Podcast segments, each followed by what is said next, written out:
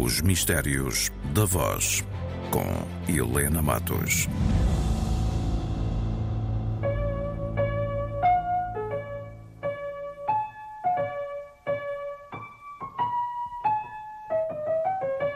O Primo Basílio.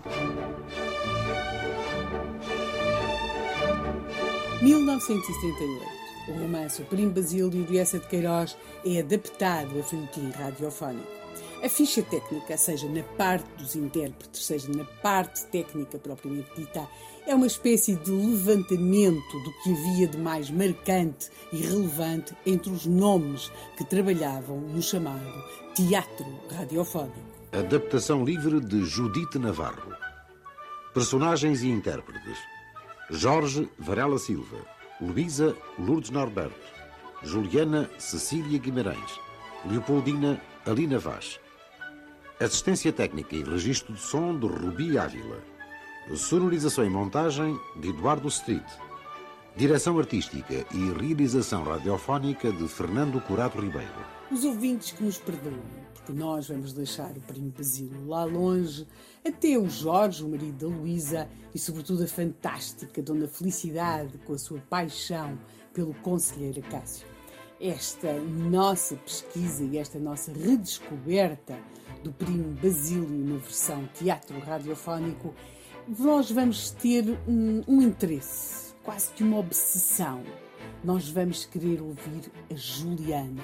A Juliana, a criada de Luísa, que vai submeter Luísa a um processo desgastante de chantagem. Vamos começar por um momento, um momento marcante desta história. O momento em que Luísa, a protagonista romântica, sabe que Juliana tem em seu poder as cartas que ela escreveu ao primo, ao primo Basílio, essas cartas que provam o seu adultério. A senhora quer alguma coisa? Se quero alguma coisa, então você ainda não arrumou o quarto. Estava agora, minha senhora. Jorge, que estava agora, vejo eu.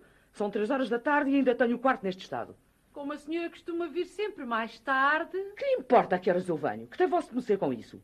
A sua obrigação é arrumar o quarto logo que eu me levante. E não querendo, rua. Fazem-se-lhe as contas. Olha, sabe que mais? Não estou para aturar! Não estou para aturar! Não! Saia! Saia! Levante essa cadeira e saia! Em sair se eu quiser! Se eu quiser! Nem mais um momento nesta casa. Saia! Se eu quiser! Joana! Joana, não, não meto medo com a Joana, não, não tenho medo da Joana, nem da polícia, nem de ninguém. Não me faça perder a cabeça.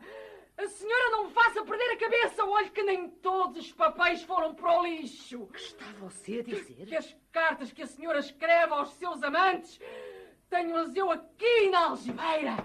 Aqui! Oh, aqui! Não, não pode ser.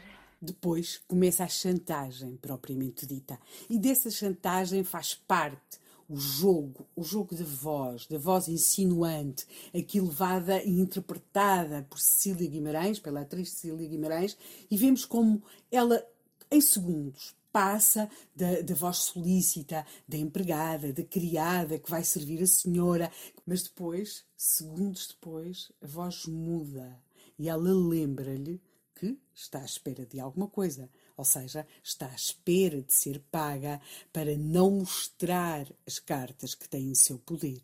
Oh, minha senhora, oh, minha senhora, por que não me chamou para eu levar a água? Um regador tão pesado. Não faz mal. Ora, esta, valha-me Deus. Deixe ver, deixe ver, minha senhora, eu levo, deixe ver. Senhora parece que tem medo de me ver, credo. Isto assim não pode continuar. Eu voltei para fazer o meu serviço como de antes. Pronto, minha senhora.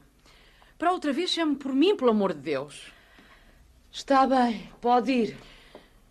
A senhora está sentida comigo sem razão. Verdade, verdade, eu sempre espero que a senhora faça o que me prometeu. E lá largar as cartas, não largue sem ter seguro o pão da velhice. Mas o que se passou foi um repente de gênio e já pedi perdão à senhora. Quero fazer o meu serviço. Agora, se a senhora não quiser, saio. Então vou-me embora. Talvez seja pior para todos. Eu não a mandei embora. Pois não, minha senhora. Mas aqui a criada sou eu. Pode ir agora. Quando eu precisar de si, eu chamo. Está bem, minha senhora. E sobre aquilo, a senhora ainda não decidiu nada? Não, não arranjei nada. Tenho de esperar mais uns dias. Hum. Não há pressa. Mas era bom que tudo ficasse arrumado antes do Sr. Jorge voltar. Mas quer você dizer com isso? O que a senhora está farta de saber. Se isto não ficar decidido, quando o Sr. Jorge voltar é que são os ajustes de contas. A chantagem prossegue. O poder de Juliana cresce. A humilhação de Luísa é cada vez maior. E cada vez é maior e mais subtil a forma como a voz de Juliana vai mudando quando fala com a patroa, que agora, na verdade, é sua empregada. Ah, é verdade. Aquela camisa que a senhora deixou para lavar já não a querem. A azul, que tem as rendas um bocadinho desbotadas.